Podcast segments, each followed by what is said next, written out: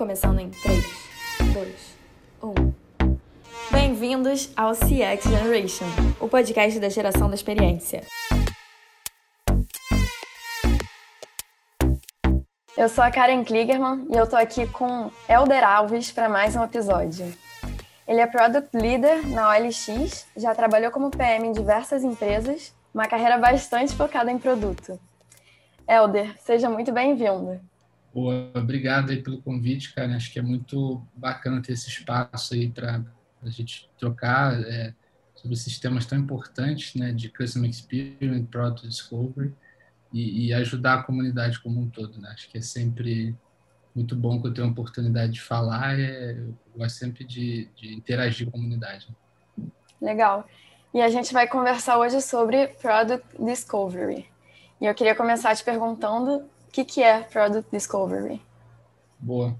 É, Product Discovery, você vai ver algumas definições, dependendo de livros e tudo mais, né? mas eu, eu gosto muito de falar que, em, em, em simples palavras, basicamente é o processo que você vai tentar reduzir risco e descobrir qual a necessidade e dor que você quer endereçar dos seus usuários. Né?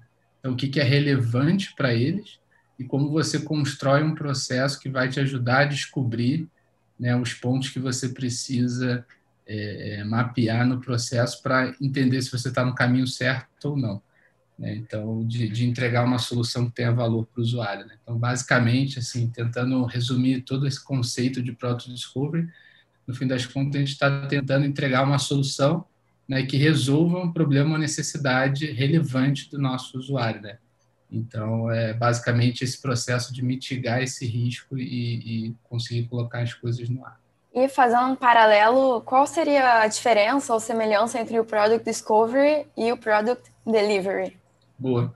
É, eu acho que a parte de, de, Discovery, a gente fala até muito do Double Diamond, né, que é aquele processo de você entender de fato o problema que você está endereçando, não ficar na, numa, num entendimento superficial do problema, então, você expandir isso, uma vez que você entende de forma clara o problema, aí você vai para hipótese de solução. Né? Então, o que, que você pode fazer, e aí, de fato, você define qual vai ser o seu entregável, qual vai ser o seu MVP, que você vai é, é, colocar ali live para os usuários. Então, a parte de discovery é muito esse processo de descoberta, realmente, de fato, de você entender o problema, entender as necessidades, entender a jornada do cliente, entender o, se o que você está construindo, o que você quer construir, resolve o problema dele.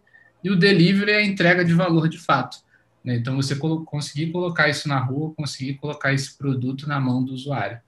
Né? É, então, veja essa, esses, essas duas grandes é, diferenças, mas são, são processos aí que andam em paralelo, né? super importante. Né? Não adianta ficar só fazendo discovery né, que você não vai entregar nada e não adianta ficar fazendo só delivery, porque você também não vai ter essa capacidade de descobrir e de conseguir dar coisas de valor para o seu usuário. Né? Então, são coisas complementares. E eu queria entrar um pouco nesse termo que você falou agora, de Double Diamond. O que, que seria isso? O Double Diamond é esse processo de divergir e convergir. Né? Então, né, primeiro no step de problemas, então você vai divergir ali é, e, e, tentar descobrir de fato qual o problema, qual a, a, necessidade relevante que você tem que trabalhar. Uma vez definido, você vai divergir as hipóteses de solução que vai endereçar essa dor ou necessidade né, que você levantou ali na etapa de é, problemas. Então, ele é um processo aplicável bastante né, no dia a dia de produto, mas também em outras situações, em tomada de decisões e tudo mais. É, e ele é essencial, eu diria que ele é essencial ali no processo de discovery, né? É, e você tem que tomar cuidado, né, para não ficar só na parte ali, na, na, primeira parte do diamante, que é você está só abrindo, só, só falando sobre os problemas e você nunca converge de fato para de fato o que é importante para você avançar. E a mesma parte no delivery, né? Você se perder ali é, é, na segundo, no segundo step do diamante, que é de idear, prototipar e testar. Né? Então, você conseguir ter essa capacidade de conseguir convergir nos dois steps do diamante. E não deixar muito espaço de tempo entre os dois, né? Porque se você tem muita descoberta acontecendo, mas isso não está chegando na mesma velocidade que o delivery está entregando, pode acabar chegando muita coisa para o delivery fazer e, e, acabar tendo que priorizar em cima das prioridades que já foram priorizadas pelo Discovery, né? Então, exato, exato. A, acabar ficando muita coisa para fazer e, e ao mesmo tempo não dando para fazer tudo.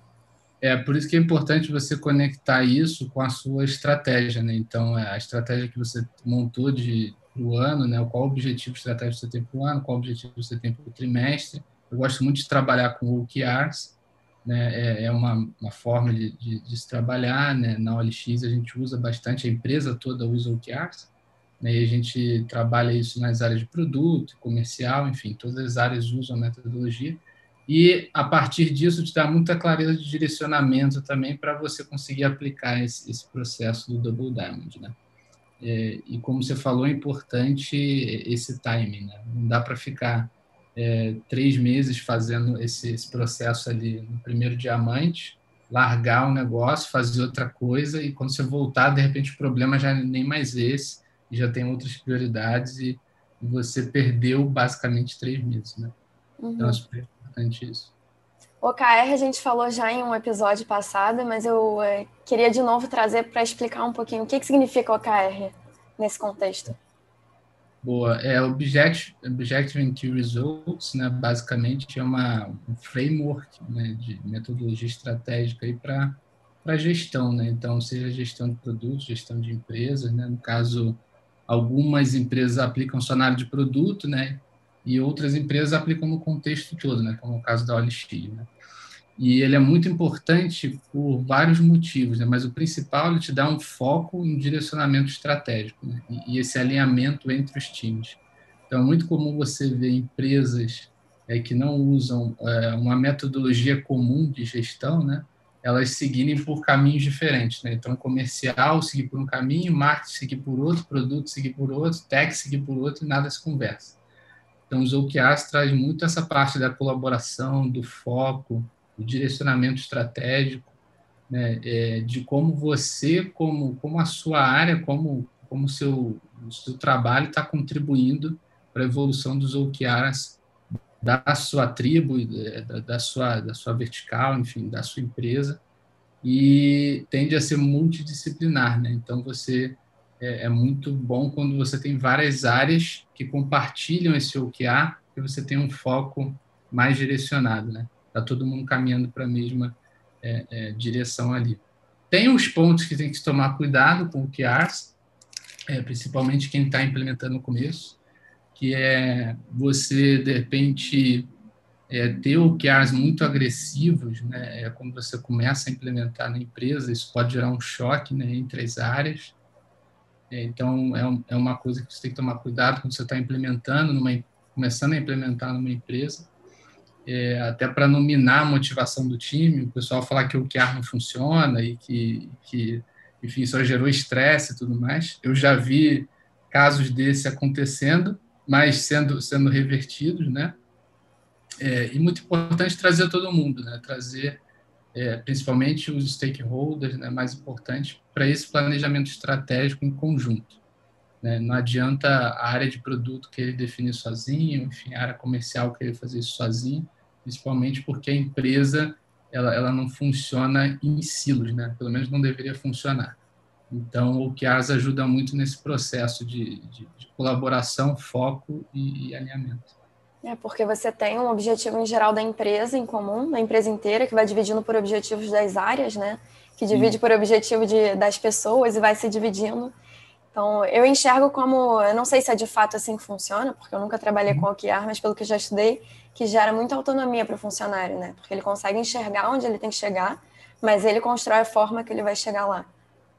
É, assim, ele, ele gera autonomia para os times no geral, né? Então, normalmente no OKR você não define o como, você define né, o que você quer alcançar, o objetivo e os key results, que são é, é ali os, os milestones que estão te dizendo se você está chegando ou não naquele objetivo. E aí os times têm muita autonomia, né, geralmente para construir soluções, para pensar é, iniciativas que vão ajudar né, a, a, atingir aquele key result, atingir aquele objetivo estratégico.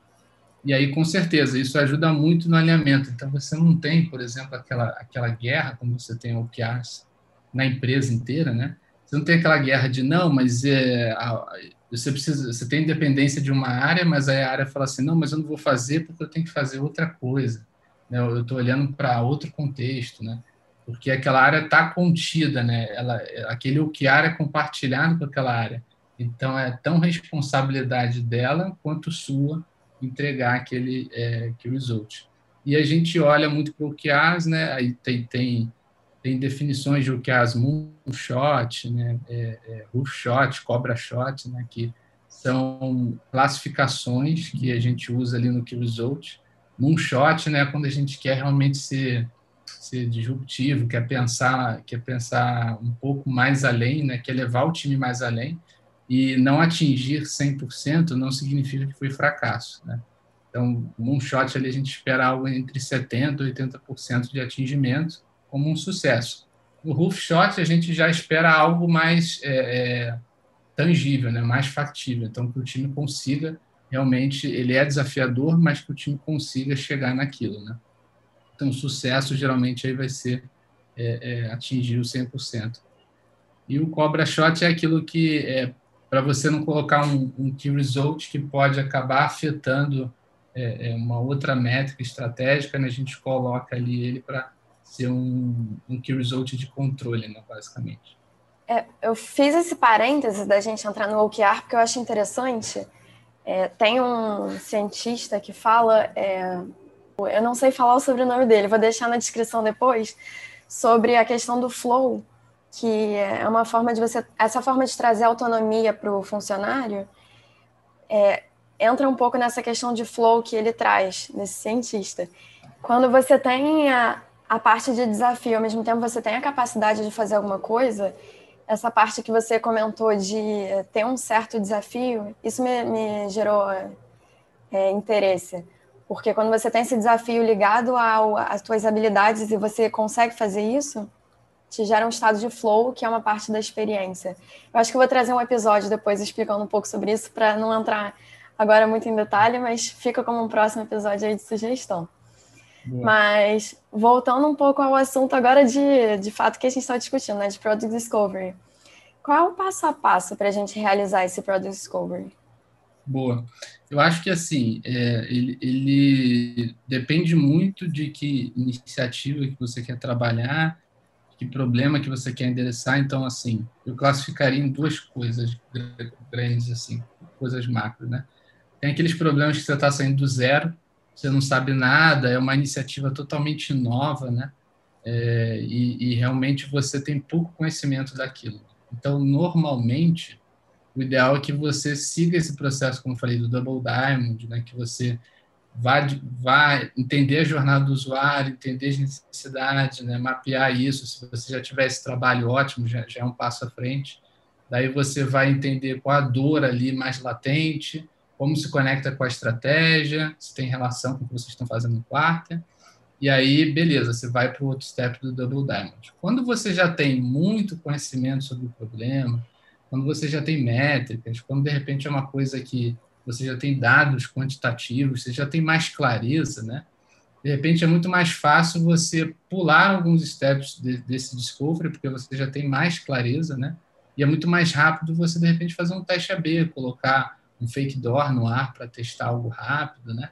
Então, vai depender muito do que você quer fazer e qual, qual o nível de, de maturidade de conhecimento que você tem sobre aquele problema. Né? Então, se eu chego aqui, né, de repente falo, cara, vamos construir é, uma empresa de carros autônomos tipo a Tesla, né? Eu vou sair totalmente do zero, né? É um problema totalmente do zero, zero conhecimento sobre isso. Por mais que é, tenho pessoas da indústria que eu possa contratar, enfim, eu não sei se isso vai funcionar aqui no Brasil, eu não sei se isso se encaixa na jornada do usuário ou não. É, então, é um problema muito do zero que eu tenho total desconhecimento. Agora, se eu falo, cara, vamos, vamos aqui de repente mudar, pegando o contexto um pouquinho da OLX, vamos mudar aqui é, o formulário que a gente tem de simulação, ao invés de colocar ele nesse step, vamos testar num step posterior porque aqui, quando a gente pede essa informação, está tendo um drop grande e a gente sabe, por testes passados, que é, é esse drop está relacionado ao, à requisição de informações sensíveis, por exemplo. Drop é o quê? Drop é quando a gente, um usuário, ele sai do fluxo, né? Uhum. Então, começou ali o fluxo e aí ele foi e dropou, né? Ele, teve, ele saiu, teve um bounce ali no fluxo. Uhum. Então, é muito mais fácil a gente, de repente, fazer um teste AB muito mais rápido do Como que... Como é que seria? É, o teste AB é um processo de você colocar a tua hipótese que você tem para validação no ambiente, no ambiente live, né? Por uma base controlada. Então, basicamente, você tem uma hipótese de que mudar o, o formulário de local, ao invés dele estar no começo do funil, mais para o final do funil, ele vai ajudar o teu usuário a prosseguir no fluxo. Né? E isso vai resultar numa melhor conversão. Isso é uma hipótese, você quer testar essa hipótese. E aí você tem várias ferramentas para fazer esse teste AB, desde empresas que têm suas ferramentas internas até empresas que fazem isso de mercado, né? Então você tem Firebase, que tem uma solução de teste AB que é da Google, você tem o Optimize, que é uma ferramenta específica para apps que faz teste AB. Enfim, tem várias ferramentas. Né? Se você quiser usar landing page, por exemplo, você tem o Unbounce. O Unbounce tem uma ferramenta de teste AB também. Então depende do que você quer de fato testar, né? A ferramenta que você vai usar. Mas o conceito de teste AB é isso, né? Eu pegar uma hipótese que eu tenho e tentar validar ou refutar ela para um grupo controlado. Né? Então, a gente vai subir um teste AB para uma base, seja 5%, 10% da base, e vai ver como é que essa base se comporta. Né? É, e aí, e, e, tendo clareza da métrica que a gente quer afetar. Né? No final, a gente quer afetar a conversão de simulação, então vou olhar para essa métrica e ver como mover o formulário dentro do funil, como que isso melhorou ou não a conversão. E isso gera aprendizado, né? Então, legal do teste AB é que ele gera aprendizado rápido, né? Então, se você de repente validar que essa mudança ela não teve um efeito positivo, é você tentar entender o que o que pode ter acontecido, né? Por que, que ela não trouxe aquele é, incremento positivo e talvez voltar a testar em, em, outro ponto da jornada ou realmente, né, cara, é, ali a gente refutou essa hipótese, realmente não vai funcionar a gente tinha uma hipótese errada. Né? E, e, é muito comum, a gente fala até que é, se você não está errando, você não está aprendendo. Então é importante você sempre conseguir ter essa capacidade de, de conseguir colocar as coisas no ar rápido e testar rápido. Né? E como é que seria o exemplo do fake door? Fake door é uma, é uma forma de discovery quando a gente tem uma é, é, hipótese que a gente quer validar intenção, né? Então, por exemplo, se eu estou lançando um produto, vou pegar um exemplo, estou lançando um produto novo, supondo que a OLX quisesse lançar financiamento imobiliário. A gente tem hoje lá financiamento imobiliário, mas supondo que a gente não tivesse, né? Se eu quisesse saber a intenção do usuário na OLX de, de, de simular um financiamento, eu simplesmente poderia colocar o botão lá, um botão simular financiamento no anúncio de imóveis, e quando ele clicasse, eu jogava ele para uma survey para coletar mais informações, ah, que tipo de imóvel você está pesquisando, quanto tempo você está pesquisando.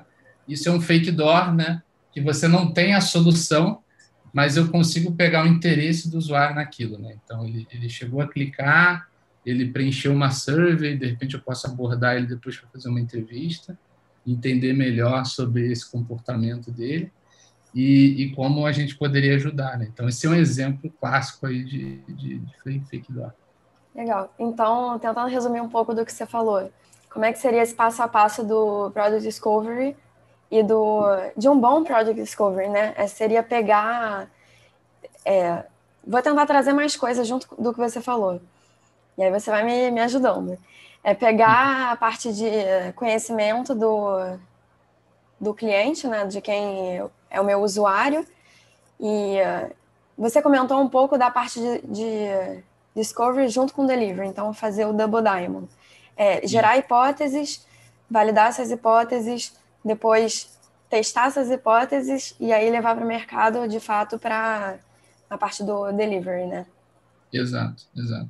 Então, basicamente, no, no começo ali, é, você só sai de um step do diamante quando você realmente entendeu e definiu que é aquele problema que você quer trabalhar, né? Aí você vai para idear, prototipar e testar as soluções possíveis que podem resolver aquele problema. Né? Então, tem é, de repente tem vários caminhos possíveis né, que você pode atuar em termos de solução, algumas mais fáceis, outras mais complexas, e aí o, o grande desafio é o que, que você consegue entregar com o menor esforço possível que gera valor para o usuário. Né? Então, esse conceito do, do MVP. Né? Então, o que, que você consegue fazer que já vai entregar um valor para ele e você vai conseguir testar a tua proposta de valor. Basicamente uhum. isso. E, e, aí não tem muito uma receita de, de bolo de ah, eu tenho que usar fake door, ah, eu tenho que usar teste AB, ah, eu tenho que usar é, é, alguma outra forma, eu tenho que fazer double damage, eu tenho que fazer job subdone. É, tem uma forma? Não, não tem uma forma, foi o que eu falei. Depende do problema. Qual o teu conhecimento do problema? Se você tem pouco conhecimento do problema, você vai usar ferramentas que, te, que vão te dar mais entendimento do problema. Job subdone é uma delas. Né? Então, é, mapeamento de, de, jornada do usuário, né? Você começa ali, cara, o que que meu, como é que é a jornada do meu usuário, independentemente do meu produto, né? O que que ele, o que que ele faz, o que que ele pensa, como que ele age, né? No mundo real e aí como que ele age usando o meu produto, né? Então, de repente, você às vezes até descobre oportunidades de melhoria na tua jornada, analisando qual seria o comportamento dele normal, né? O comportamento do usuário é, é, numa jornada que não fosse, por exemplo, dentro do seu site, dentro do seu app, né? Como que ele faria esse processo?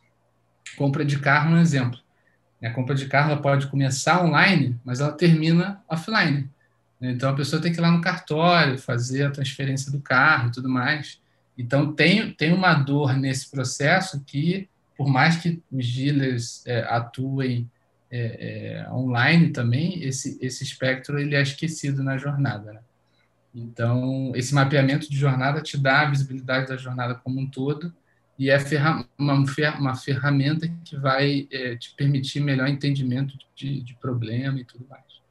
É, e pegar toda essa parte de entender o cliente para gerar uma experiência para ele, né? Acho que é, é, é importantíssima essa parte de discovery. Por isso que eu trouxe esse tema.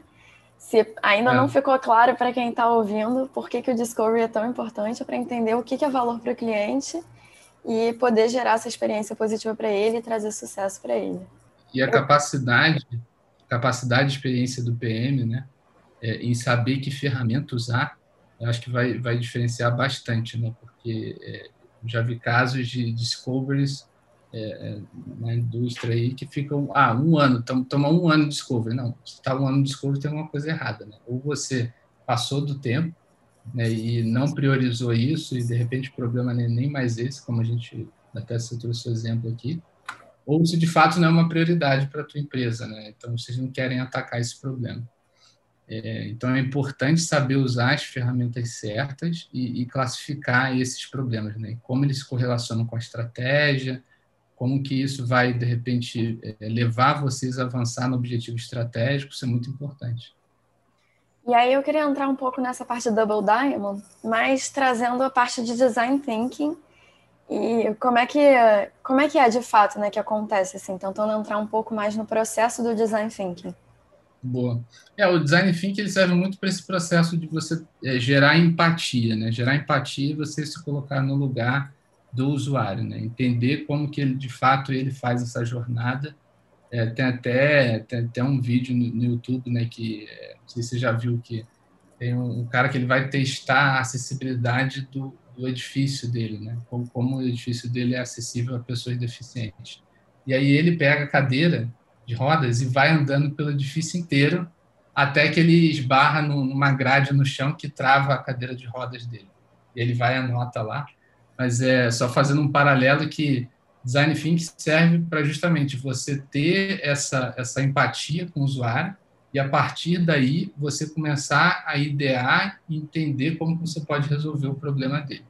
E aí você vai envolver as diversas áreas que vão atuar nesse problema. Normalmente, né, numa empresa grande, não é só produto que atua, né? então você tem produto, comercial, marketing, você tem diversas áreas. É, e o papel do PM ali é trazer de fato o que ele já tem de evidência, o que ele já tem de, de mapeamento de jornada e fazer com que o time contribua né, para a ideação dessas soluções. Então, a gente usa design thinking muito nesse processo inicial é de empatia e, e, e, descoberta ali do problema, para depois a gente é, é, avançar na parte de, fato idear, prototipar e testar.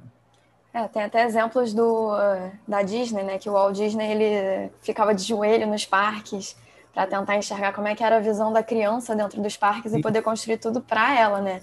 Essa, essa questão de empatia é muito forte que o exemplo que a gente tem da Disney como experiência, né? Sim, e quando eu fui lá, muito louco que até você como adulto você fica impressionado, né? Como eles prezam esse negócio da experiência.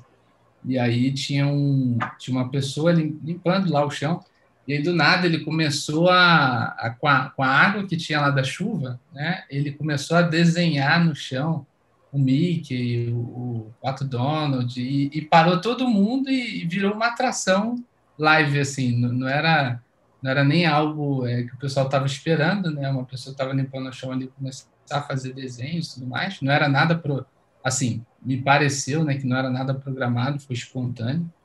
É, e aí isso, sabe, é, você vê que isso está até embutido nas próprias pessoas que trabalham lá. Né? Então, é, a, a, percepção que eu tive é que é, tinha muitas crianças olhando ali, estavam próximas dele, ele quis chamar a atenção né, de todo mundo e, e gerou essa experiência. Né? E foi algo que, que, que marcou muita gente ali naquele momento. Eu imagino a Disney é, os, é, já li muito sobre a Disney, mas imagino, isso foi uma coisa que eu não li, mas que eu acredito que aconteça, que os próprios funcionários estejam sempre com o ouvido aberto para escutar tanto as sim. coisas que foram positivas quanto as coisas a melhorar, né, dentro da própria sim. Disney. Sim, sim, total. É, é, acho que é um queijo assim de experiência é, quando a gente fala de Disney. E uh, queria trazer também a parte de uh, são alguns conceitos, né, de metodologias de Lean e Agile. Eu queria primeiro saber o que, que são e depois entender como é que eles são aplicados na parte de Discovery e Delivery. É, eu diria que numa escala assim, é, é, o, o, o, Scrum está para o Agile, como o Agile está para o Lean, né? Então é como se fosse uma escadinha, né? Então Scrum é uma metodologia ágil, Kanban é uma metodologia ágil, é, e aí o, o Agile é uma forma né, de você atuar ali com uma metodologia Lean. Né? Então, ele é uma metodologia Lean.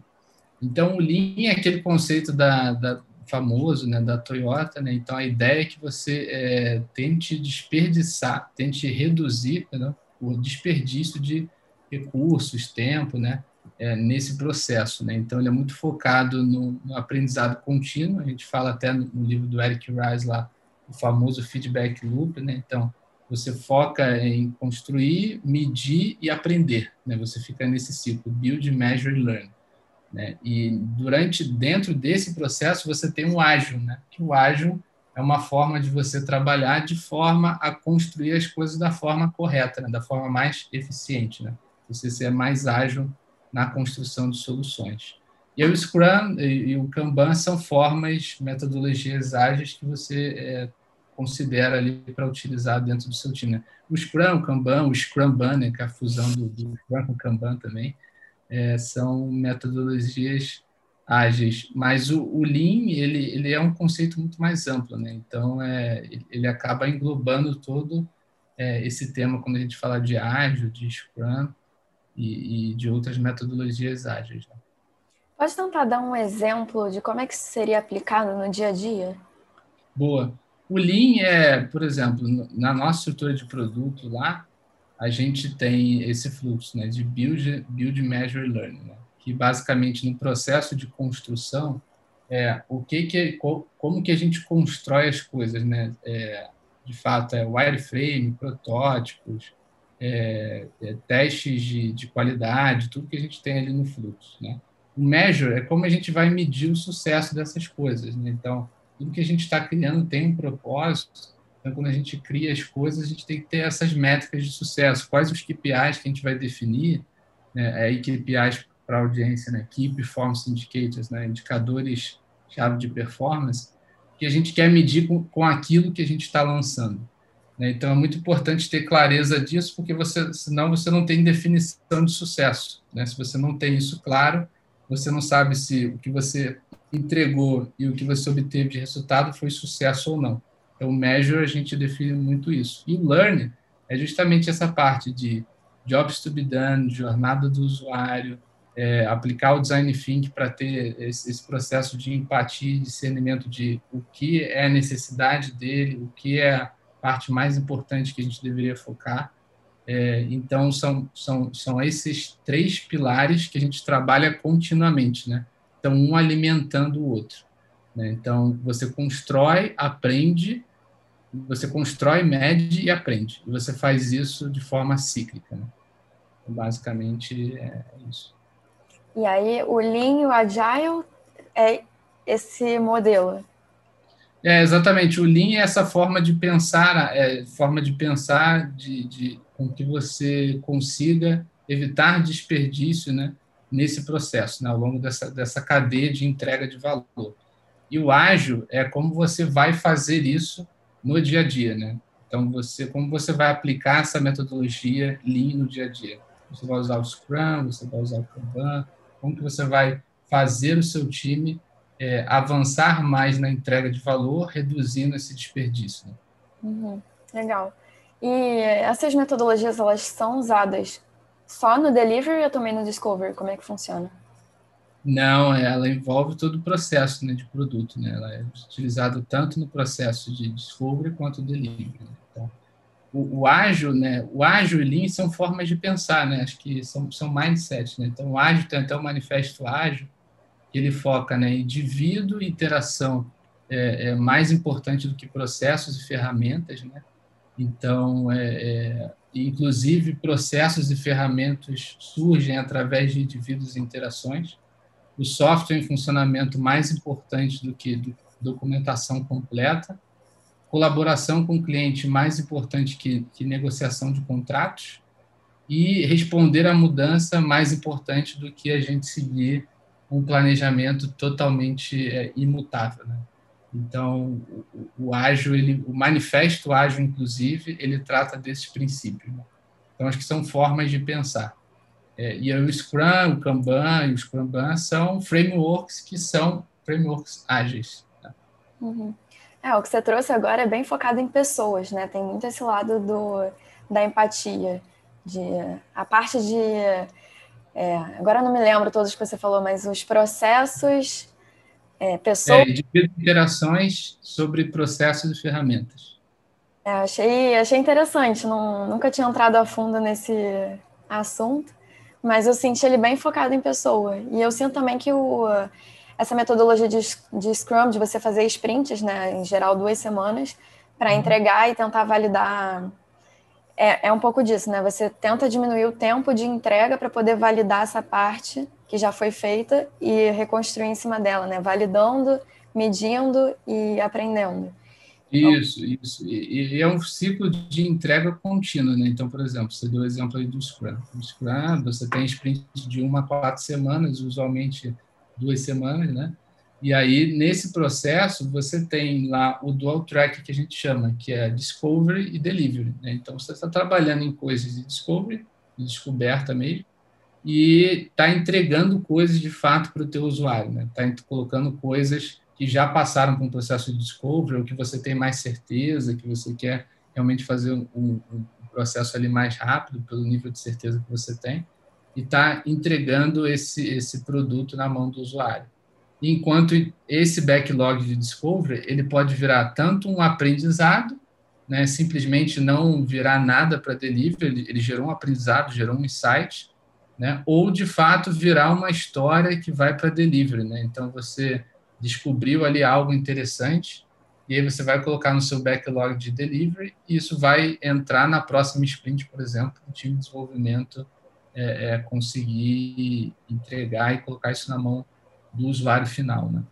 É, e o legal de ter essas entregas intermediárias é que, em vez de ser o modelo cascata, né, que você faz tudo e aí depois você entrega para o cliente para aí ter um feedback, é que também eu sinto que é muito focada. Essa, todas essas metodologias surgiram para trazer mais rápido o feedback do cliente, o que é uma consequência desse maior foco no cliente que a gente vem vendo hoje, né?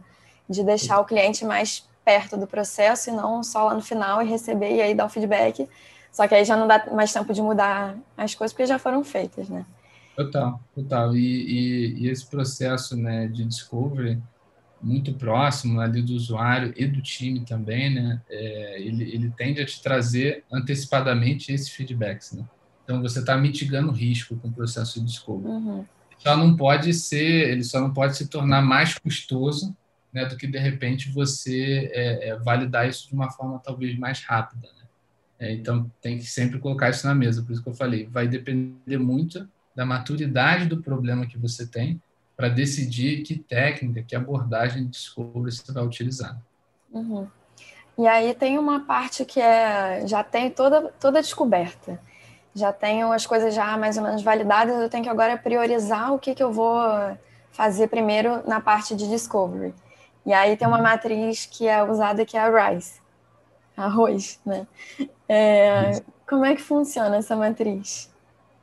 É, ele é muito interessante. Você, você tem também o, o ICE, que é só a parte do Impact, Confidence e Effort. Né? Você não tem o REACH. A, a diferença do RICE é que tem o REACH. Eu, eu vou falar cada um pouquinho dessas letrinhas aqui. Mas é, ela é uma forma, você tem uma outra forma mais simples também, que é a matriz né, de esforço e valor, que é uma, é uma forma mais simplificada. Né? Então, você vê ali qual é o esforço que eu tenho para fazer aquilo qual o potencial valor que isso vai gerar né, para o negócio, para o usuário e tudo mais. E aí o RISE é uma forma bem mais detalhada, né? Então, ele gera um score no final. Então, o reach é o alcance disso, né? O alcance do que você está fazendo. É, ele é segment, muito segmentado para a tua base, ele vai pegar a tua base inteira, é, é, qual, qual, é o alcance disso né, no escopo ali do, da tua entrega, né? é, o impact, qual é o impacto que isso vai causar, de repente, nas tuas métricas, né? nas métricas de negócio que você está olhando. Né? Qual o impacto é, estimado, esperado que você vai ter. E tudo isso, tanto cada letrinha dessa, ela tem um score, né? você determina um score de importância e você utiliza essa matriz de score para classificar suas iniciativas. Né, para você poder olhar de uma mesma régua, né? você não ter é, uma matriz score diferente para cada, cada coisa. Né? Então, você define lá. A UR é zero, né? ele, ele não, não, não, vai, não vai ter alcance nenhum, o alcance é muito pequeno. E um, ele é um alcance mínimo, cinco é o alcance máximo da minha base, por exemplo. Então, isso ajuda você a montar um score. E aí, no Confidence, o quão confiante você está de, desse contexto, né, de, de, desses números que você está colocando ali, de impacto, do reach, qual a confiança que você tem nesses números, né? E o effort é o esforço estimado, né, daí do, do time de desenvolvimento, o time de design, quem vai trabalhar de fato nisso, qual o esforço estimado para a gente conseguir fazer aquela iniciativa, né? E aí, quando você começa as coisas, é, principalmente coisas que estão mais abstratas, né, é muito difícil você conseguir é, completar o, RICE, né? Porque você às vezes vai ter ideia do reach, talvez do impact, o confidence vai ser uma confiança baixa e o, e o effort vai ficar muito aberto, porque você ainda não está nem discutindo solução, né? Então aí você tem outras ferramentas para esse momento mais é, inicial. Uma vez que você já sabe a solução que você vai fazer, você tem clareza, aí você consegue classificar ela é, é, bem, bem uma, pouco, uma forma mais assertiva no Rice. E o que, que, seriam outras formas de fazer mais simples? É, outras formas mais simples é essa que eu falei, por exemplo, matriz de esforço e valor, né? É, então, é, é, muito comum, por exemplo, você fazer... É que senão acho que eu vou entrar num outro tema que aí vai dar, dar, dar, um, dar um outro papo, mas tem o Opportunity Solution Tree, né? Que é a árvore lá de oportunidades. Então, dado que você fez essa dinâmica com os times, você é, entendeu quais oportunidades você tem e aí é, quais hipóteses de solução você pode trabalhar, é, cada hipótese dessa de solução tem um esforço e tem um valor associado, né? Então, você consegue mapear isso junto com as evidências que você já tem de jornada do usuário, de pesquisa e do próprio time, né? Então, numa dinâmica muito fácil, você conseguir classificar essa percepção de esforço e valor. Então, o time de desenvolvimento, o time de design é, e o time de produto junto conseguem fazer essa matriz e ele te dá um, uma primeira visão de o que, que é um quick win cara, que ele traz valor e é muito fácil de fazer, né? O esforço é baixo. O que, que é uma coisa muito disruptiva, que assim, ele traz muito valor, mas ele é difícil de fazer, e o que não vale a pena fazer at all, né? Que assim, ele é caro, custoso e ninguém vê valor nisso, dadas as evidências que a gente tem. Então, ele é, ele é um ponto de partida legal para você é, começar, e aí, conforme você vai evoluindo, você pode aplicar o RICE para o teu backlog mais refinado. Né? O teu backlog já está mais é, refinado, você tem clareza da solução, você consegue aplicar o RICE de uma forma mais estruturada. Entendi. E tem algum erro que é um erro bastante comum nesse tipo de etapa ou no discovery? É, eu acho que tem assim, tem tem, tem alguns alguns é, que eu poderia destacar aqui, mas eu acho que o mais crítico é, é aquilo você se perder no discovery. Né? Cara, isso é muito comum acontecer. É, eu, eu, vejo locais é, que assim, ah não, a gente está fazendo discovery, mas não tem um não tem um commitment do time, não tem um comprometimento de quando a gente vai acabar esse discovery. Não, a gente está fazendo discovery. E, e, na realidade, assim, no cenário real, nas empresas, nas grandes empresas e tal, é, o, o, stakeholder, o C-level, enfim, ele está esperando o que, que você vai entregar como área de produto. Se você fala que está fazendo discovery há um mês, aí chega no mês seguinte, aí, não, não, estou fazendo discovery, mas quando vai acabar? Não, não sei, estou fazendo discovery. É, isso começa a ficar ruim para a área de produto dentro das empresas, porque você não consegue, como área de produto, é, definir um time box que você vai trabalhar o discovery. Então, acho que é muito importante isso, você é, é, definir um time box para trabalhar aquele problema e alinhar com todo mundo, né? Todo mundo está alinhado com aquilo. Olha, a gente precisa aqui de dois meses ou três meses para evoluir nesse discovery, mas ele não pode ficar ad eterno, ele não pode durar um ano, não pode, enfim, é, ele, ele, é um processo que precisa é, é, ter, ter, foco e dedicação do time e estar tá alinhado com, com, os stakeholders e ele precisa ter um fim, senão ele é um, é um discovery eterno daquele problema. Né? Você vai colocar para delivery, vai descobrir coisas novas e isso vai alimentar o teu discovery. Então você vai estar sempre nesse processo de continuous discovery e continuous delivery. Você nunca está parando de fazer os dois. Mas é importante que você tenha esse, esse time box para trabalhar. Senão você vai ficar no discovery eterno daquele tema. Você nunca consegue entregar. E aí tem o oposto do delivery, né? que é o time que faz zero discovery e só quer entregar. Não pensa muito no que está fazendo. Ah, não, mas foi o C-Level que pediu. Ah, mas foi o comercial. Ah, foi outra área X que pediu. É, e, e, sem questionar muito, sem ter muito esse ownership do, do backlog de produto. Então, é importante que a área de produto seja capaz de trabalhar em parceria com as outras áreas, né? então comercial, marketing, tem algumas empresas que têm área de estratégia, para atingir o objetivo né? e chegar no, no que a gente está é, almejando ali para o quarto, para o ano, entregando valor para o usuário. Mas quando isso sai do controle de produto, as outras áreas acabam tomando controle do backlog. E aí você vira um, um proxy, né? Você só pega um negócio, escreve uma história, manda para o time, o time faz, você vira um tirador de pedidos, que é o que a gente não quer na área de produto, né? A gente realmente quer ajudar a empresa e quer ajudar as outras áreas a entregar valor para o usuário e entregar valor para a empresa. Uhum. Então, tem muita área de produto que funciona como é, é, tirador de pedidos aí em, em muitos lugares. Entendi. E como é que é a relação dessas duas áreas de discovery e delivery? Assim, na tua experiência, ela é muito complicada? Eu não sei nem se são duas áreas, né? Porque pode ser que, sejam, que seja uma área só. Não sei como é que funciona. Não, na verdade, eles, elas são disciplinas de produto, né? Acho que não são, são não classificaria como, como áreas, né? É, discovery e delivery eles acontecem ali em paralelo, como eu falei no dual tracking, é, eles acontecem no time de produto, né? É, então são disciplinas ali de produto, não, não são áreas, né? Você tem um squad, esse squad é um squad multifuncional, ele tem é, o time técnico, ele tem designer, ele tem é, é, é, o PM, o PO, enfim, tem todo o, o componente necessário ali para ele ser um squad autônomo, ele conseguir ter essa capacidade de entrega é, desde o discovery ao delivery. Né? Então, é, não, não, vejo como áreas separadas. Mas o discovery e o delivery estão dentro do mesmo time ou são dois times diferentes? Dentro, não, dentro do mesmo time. Dentro do mesmo time. Se você tem um time fazendo discovery e jogando para um outro time fazendo delivery, você tem um problema estrutural de, de, de como essas coisas é assim. Não é, não é criticando as empresas que façam isso, mas não é como como by the book, né? Como as coisas são feitas, né? Então, normalmente, porque senão você está tirando conhecimento do time, né?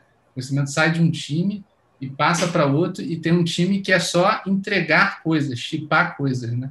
O que é muito ruim até para o PM que está nesse time, até para as pessoas que estão nesse time. Elas não conseguem é, ter, ter, essa parte legal do Discover, né? É uma parte muito interessante de, de descoberta né? E, e, ter esse insight dentro do time. Você acaba tirando conhecimento disso isso fica fragmentado.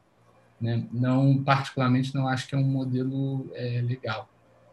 Né? O que a gente vê no Vale do Silício, o que a gente vê aqui, o que a gente vê é, né, de de biografia mesmo, o modelo é você ter isso rodando no, no seu squad, né? Ali.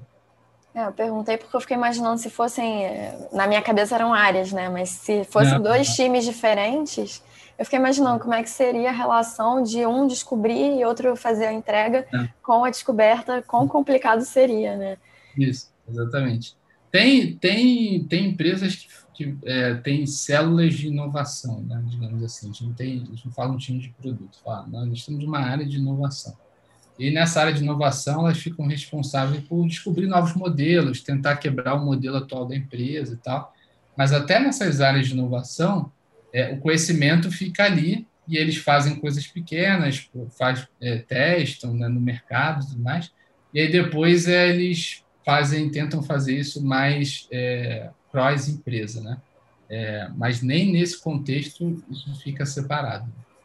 Entendi. Em fábrica de software, talvez é, seja uma realidade. Né? É, fábrica de software são, são empresas que, que, trabalham né, como consultoria para clientes e talvez tenham essa quebra né, interna. Uhum, entendi. E dentro da sua carreira, qual foi o maior aprendizado que você já teve? Ah, essa é complicada. Acho que eu tive bastantes aprendizados interessantes. Mas o maior aprendizado. É, eu acho que quando, quando eu fundei minha empresa lá atrás, é, eu tinha, tive uma agência né, durante três anos. Aí depois a gente abriu uma, uma startup focada no segmento de e-commerce. É, é, ali eu acho que eu mudei bastante né, como profissional. Eu era um profissional que, que vinha da área técnica, não era programador, né? E, e, eu tive que fazer esse shift inicialmente para comercial, porque eu tinha um sócio programador, e depois para produto. Né? Que aí eu, eu, comecei a trabalhar mais a parte de, de, produto em si. E o que eu percebi é que naquela época, é, tudo que eu acreditava que era certeza, né? não, vai funcionar dessa forma, não, o usuário vai entender, não, esse modelo de negócio vai funcionar, nada era quando a gente foi colocou as coisas no ar, né, é, até nessa startup que a gente tinha, nada foi como o esperado, né? Então é, é, surgiram vários desafios, a gente errou em várias coisas. E o que a gente aprendeu foi é muito importante, que eu acho que é o conhecimento que eu levo para minha vida e, e para a carreira de produto, é muito importante você ter clareza do problema que você está resolvendo e se ele é de fato relevante para o teu público. Isso aí vai te economizar horas, é, meses, anos de, de, de, desperdício, talvez, é, porque você de repente é, é achou que tinha uma solução né, para um problema, mas na verdade você está procurando um problema para a tua solução. Né? É, são, são, são, são coisas diferentes. Né? Você criou uma solução, agora vamos tentar achar um problema. É, isso é muito comum acontecer com startups, né, e, e empresas aí também que vêm recebendo funding, né, é, e, e, você não tem um modelo claro porque você está com dificuldade de realmente atender essa necessidade do usuário e, e fazer essa roda girar, gerando receita, etc. Né? Mas tudo começa no problema. Então, ter o um entendimento claro do problema e se ele é relevante para o seu público, eu acho que é, é um pensamento extremamente simples, mas extremamente importante. Né? É, ter 100% de certeza que você está no caminho certo pode ser, pode ser algo perigoso. Sem, sem entender o problema e sem entender o seu cliente, né?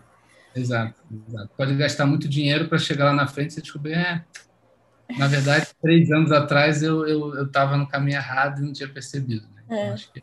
E agora já caminhando para o final, é, se tem alguém ainda com dúvida na questão de delivery, discovery, como é que faz, tem algum exemplo, algum case que você possa trazer para deixar realmente agora claro? Se tem ainda alguém com dúvida?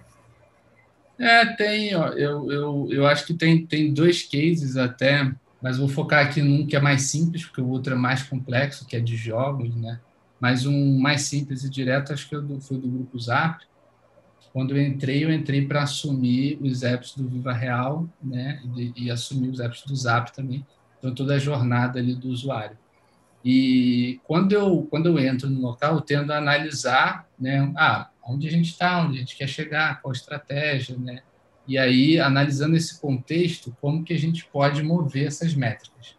E aí, uma, uma das métricas importantes que a gente queria mover era a conversão de leads, né? leads gerados no, no portal, somente no Zap. E aí, quando a gente foi ver a jornada né, de onboarding do Zap, foi uma coisa até que eu trouxe no meu case na época, ele tinha uma jornada que não, não parecia muito boa, né? Que quando você abriu o app, é, independentemente do estado que você tivesse, se você não desse a permissão de localização, ele ia te jogar sempre em São Paulo, com todos os imóveis, é, aluguel, compra, comercial, enfim, tudo na listagem lá, e depois você tinha que se virar para filtrar é, e achar o imóvel que você queria. E isso a gente olhando ali os dados, a conversão do onboard era muito pequena. Né? Ela, ela, ela, era uma conversão que tinha claramente oportunidade da gente melhorar.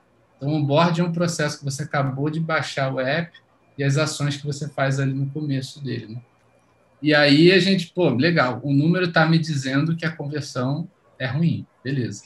Agora vamos tentar entender como a gente poderia deixar essa jornada melhor. Né? E aí a gente fez um, um mapeamento de jornada é, com o time de design lá, utilizando até o, o, Viva Real como benchmark nesse processo também. E a gente foi entrevistar usuários para entender como que era o processo deles mental de busca, né? Cara, como é que ah, supondo que você vai fazer a busca de, de um imóvel, como é, como é que você começa? Você faz isso offline, você faz isso online? Como é que é esse processo? E a gente foi mapeando a jornada. E aí a gente identificou quais os pontos mais importantes para ele no começo ali para classificar a busca. Né?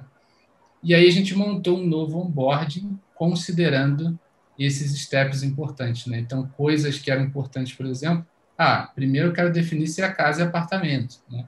E aí, qual o local que eu estou procurando isso? Quantos quartos? Né? E por aí vai. E aí, para a gente segmentar isso, né, até na faixa de imóvel de preço que ele estava procurando, para aí, de fato, mostrar uma listagem totalmente segmentada e personalizada para a busca dele. Então, esse processo foi um processo é, rápido, assim, de discovery que a gente tocou lá e gerou bastante resultado positivo na conversão de leads. Se eu não me engano, algo acima de 20% ou 25% é, na conversão do onboarding que a gente teve quando a gente fez essa troca. Né? Primeiro, a gente botou um percentual pequeno, né? teste AB da nossa base, é, a gente subiu isso, começou a ver as métricas melhorando, fomos aumentando esse percentual e isso virou, virou é, 100% depois que a gente estava confiante de que, de fato, a melhoria era real. Né? Então, é um exemplo de como usar dados analíticos, combinar eles com dados qualitativos, e daí você tomar é, é uma decisão de incremento no produto. Então, esse, esse, esse é um processo de discovery. Tem outros também casos a gente fez para incorporadoras, enfim, é um produto que a gente fez para incorporadora que está totalmente do zero, que usa é um outro framework que a gente não falou aqui, que é Canvas de experimentação, um processo totalmente diferente.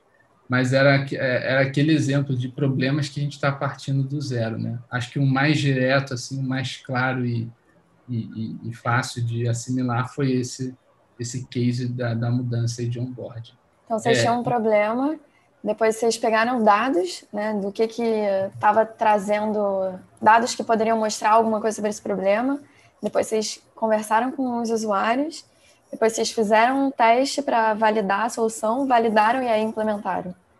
Exato, exato. Pegaram todo o processo. Legal. É, esse, esse é um processo mais by the book, assim, de uhum. uma mudança, né, a partir do insight ali de dados, análise de jornada, teste e, de fato, AB e aí rollout, né? Então, acho que esse segue bem um caso aí de um case de sucesso. Teve coisas que a gente invalidou também, outras coisas que veio do, do na época do, é, da alta gestão, algumas ideias e tudo mais, que o processo de discovery né, não serve só para você validar ideias, como eu falei, serve também para você refutar ideias. Né? Então, você quer economizar o, o teu tempo ali na descoberta de que, do que, que de fato é relevante a gente trabalhar ou não, qual o foco que a gente vai dar para aquele time. E para quem quer trabalhar com Product Discovery, tem alguma dica para essa pessoa? É, eu acho que eu tenho, tenho uma dica que eu já bati bastante aqui, mas seja apaixonado pelo problema. Seja apaixonado de fato. Não se apaixone pela solução. A solução ela, ela é só uma, uma das formas de você resolver aquele problema. Né? Então, você tem... Normalmente, quando a gente faz Opportunity Solution Tree, e a gente olha, é, e, e, aí pessoas que nunca fizeram essa dinâmica falam assim, nossa, eu achei que só tinha aquela solução, né? E quando você vai ver, tem N soluções possíveis para resolver aquele mesmo problema. Então, te, esteja aberto às possíveis soluções, e mas tenha o foco, né? seja apaixonado por entender o problema. É, então, acho que esse, esse, essa é a maior dica, assim, principalmente quem quer trabalhar com Product Discovery. E não faça Discovery só para tentar provar algo que você, você já acha e você está tentando usar o Discovery só para fazer isso. Né? Então, faça o Discovery realmente para descobrir as coisas de fato e melhorar o produto do usuário. E agora, finalizando mesmo, para quem quiser ainda entrar em contato contigo, te acompanhar nas redes sociais, por onde as pessoas podem te acompanhar?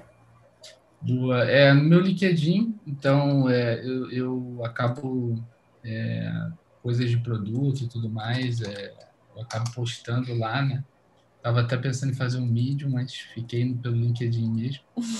E, e basicamente acho que o LinkedIn, Instagram eu uso mais para o pessoal. É, então no LinkedIn você vai é, me encontrar lá e entender um pouco como eu penso produto, liderança de produto, né? É, e tudo que eu posto lá relacionado ao tema. Beleza, eu vou deixar o link aqui na descrição. E agora, realmente, finalizando, queria te agradecer. Muito, muito obrigada pelo seu tempo, pela disponibilidade. E espero que quem esteja nos ouvindo tenha gostado tanto quanto eu. Boa. Obrigado aí pela oportunidade. Acho que é muito bacana é, ver iniciativas assim no mercado. Acho que a gente ainda tem muito que difundir conhecimento de produto, né? E, e a gente tem tudo aí para ser né, referência internacional no mercado de produto. Né? Acho que o profissional brasileiro ele é muito bom. Trabalhei com gente muito boa e, e feliz de ver essa comunidade de produto crescendo cada vez mais.